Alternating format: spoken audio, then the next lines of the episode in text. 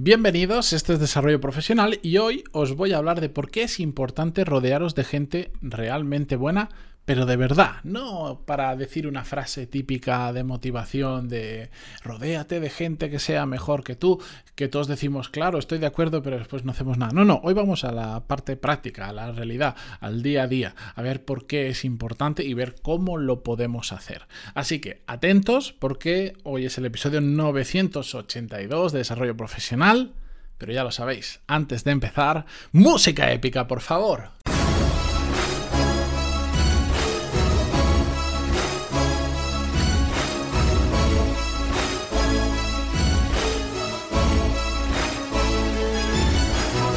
Muy buenos días a todos, bienvenidos una semana más, un lunes más. Yo soy Matías Pantaloni y esto es Desarrollo Profesional, el podcast donde hablamos sobre todas las técnicas, habilidades, estrategias y trucos necesarios para mejorar cada día en nuestro trabajo. No un día a la semana, no media hora a la semana o, o tres días a la semana. No, cada día podemos hacer cosas que nos ayudan a mejorar profesionalmente. Algunas tienen un impacto mayor, otras tienen un impacto menor, pero al final a largo plazo, si todos los días vamos haciendo un poquito, siempre, siempre, siempre salimos ganando. De hecho, es que la constancia es una de estas em, habilidades infravaloradas de la que he hablado en más de una ocasión y que, bueno, pues al, final eh, la vida me ha demostrado que, que, igual es una de las habilidades más importantes que podemos desarrollar. Si no, pues jamás podría estar ahora diciendo que es el episodio 982. Pero bueno, vamos al tema. Lo que os quería contar hoy, y ya que es lunes, empieza la semana, voy a ser breve para que no, para no entreteneros, para que vayáis directamente a vuestro trabajo, centréis en las cosas que realmente tenéis que centraros. quería compartir con vosotros este pensamiento o esta forma también de, de, trabajar que yo llevo años poniéndola en práctica y que cada vez me doy más cuenta que tiene más relevancia si la haces bien de verdad. Porque como decía en la introducción del episodio, es muy fácil eh, ponernos una frase súper chula, ponernosla de fondo de pantalla o compartirla en una red social cuando decimos rodéate de gente que sea mejor que tú. Está muy bien, pero en la práctica lo que sucede es que la gente no lo suele hacer. Un ejemplo claro es cuando nos toca contratar a alguien eh, cuando encontramos gente que es realmente buena para lo que queremos contratar, en muchas ocasiones aquellos que bueno, por tema de inseguridades, eh, por un tema de ser un poco tiburón en el trabajo o por el motivo que sea, les da miedo que esa persona que contratan les pueda llegar a pasar en algún momento y por lo tanto no la contratan por ese motivo. Es la persona perfecta, es la ideal, es la mejor para ese puesto, pero no vaya a ser que me quite el trabajo. Entonces paso al siguiente. Y así hasta que llego a una persona con la que me siento cómoda, que creo que puede hacer el trabajo, pero estoy seguro que no me puede quitar el mío. ¿Qué sucede con esto? Yo entiendo algunos argumentos por los que la gente puede hacer esto. Me parece una tontería, pero bueno, vale. Entiendo que haya gente pues, que, cuando tienes una falta de confianza en ti mismo o, una falta o no tienes las capacidades suficientes para crecer por ti mismo, tienes que estar haciendo este tipo de triquiñuelas para protegerte. Eh, pero lo que sucede al final es que en este caso tú estás creando un equipo, generas un equipo que está siempre por debajo de lo que podría ser, porque estás empezando a meter gente que no es tan buena como otras personas. Y por lo tanto con tal de protegerte tú lo que haces es que el rendimiento general del equipo decaiga. Y este comportamiento que lo he visto en más de una ocasión es la única vez que veo que la gente mm, que personas con menos nivel, menos talento, menos capacidades consiguen trabajo a pesar de no ser los mejores, por este motivo, también sucede en otros ámbitos eh, profesionales. Y hay personas que son especialistas en eh, querer, querer parecer los mejores dentro de una situación y para ello crean un contexto, un entorno tanto por las personas que contratan, como por la información que comparten, como eh, por, su actitud o por cómo hacen las cosas, en el que ellos sean los mejores, ellos sean los que destaquen. Y mi aproximación ante este tipo de situaciones es em, absolutamente la contraria.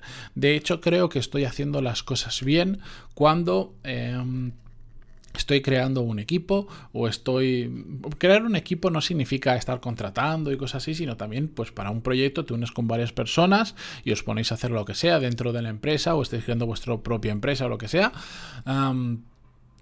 cuando dentro de ese equipo yo estoy en la cola, creo que estoy haciendo las cosas bien, cuando yo tengo la capacidad de decidir quiénes están en los equipos. ¿Por qué? Porque significa que entonces he metido en ese equipo, en ese proyecto, a gente que es mucho mejor que yo. Y por lo tanto, estoy mirando más en pos de que el proyecto salga bien, de que si alguien me pueda mover o no la silla, que me da exactamente igual, porque eso me preocupa literalmente cero.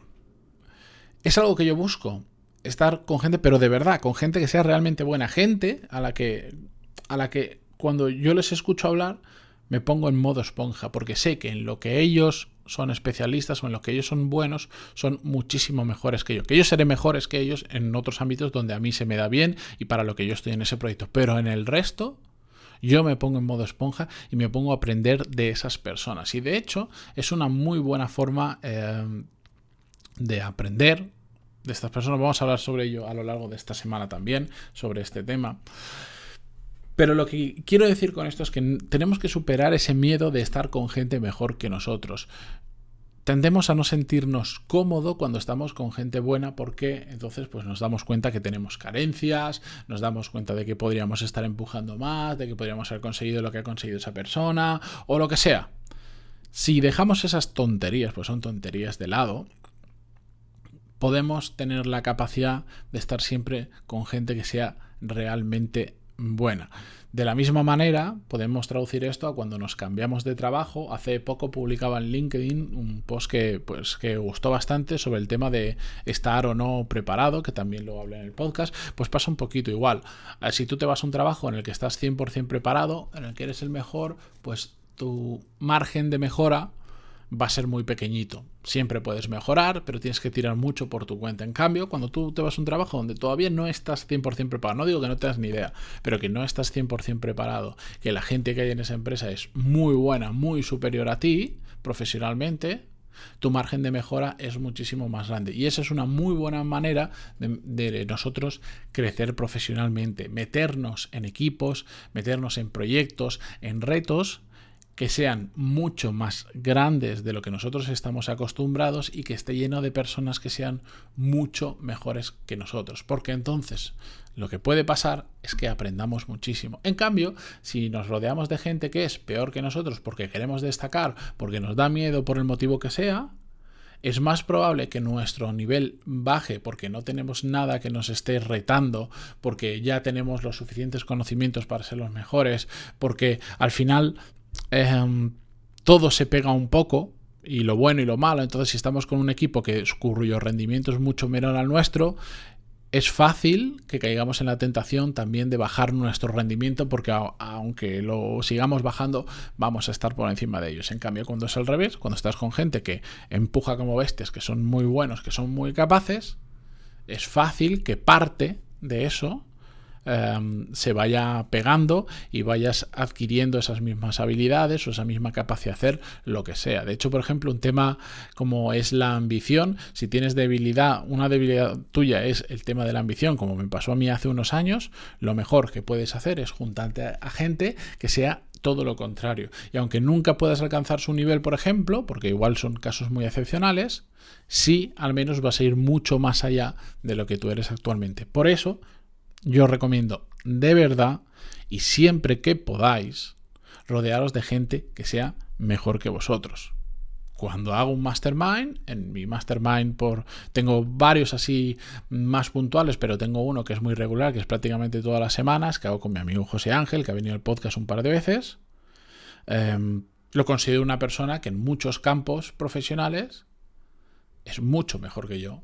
Y por lo tanto, cada hora o dos horas que estamos a veces en los mastermind, yo estoy en modo esponja y de los temas en los que él es mucho mejor que yo, yo aprendo como una bestia.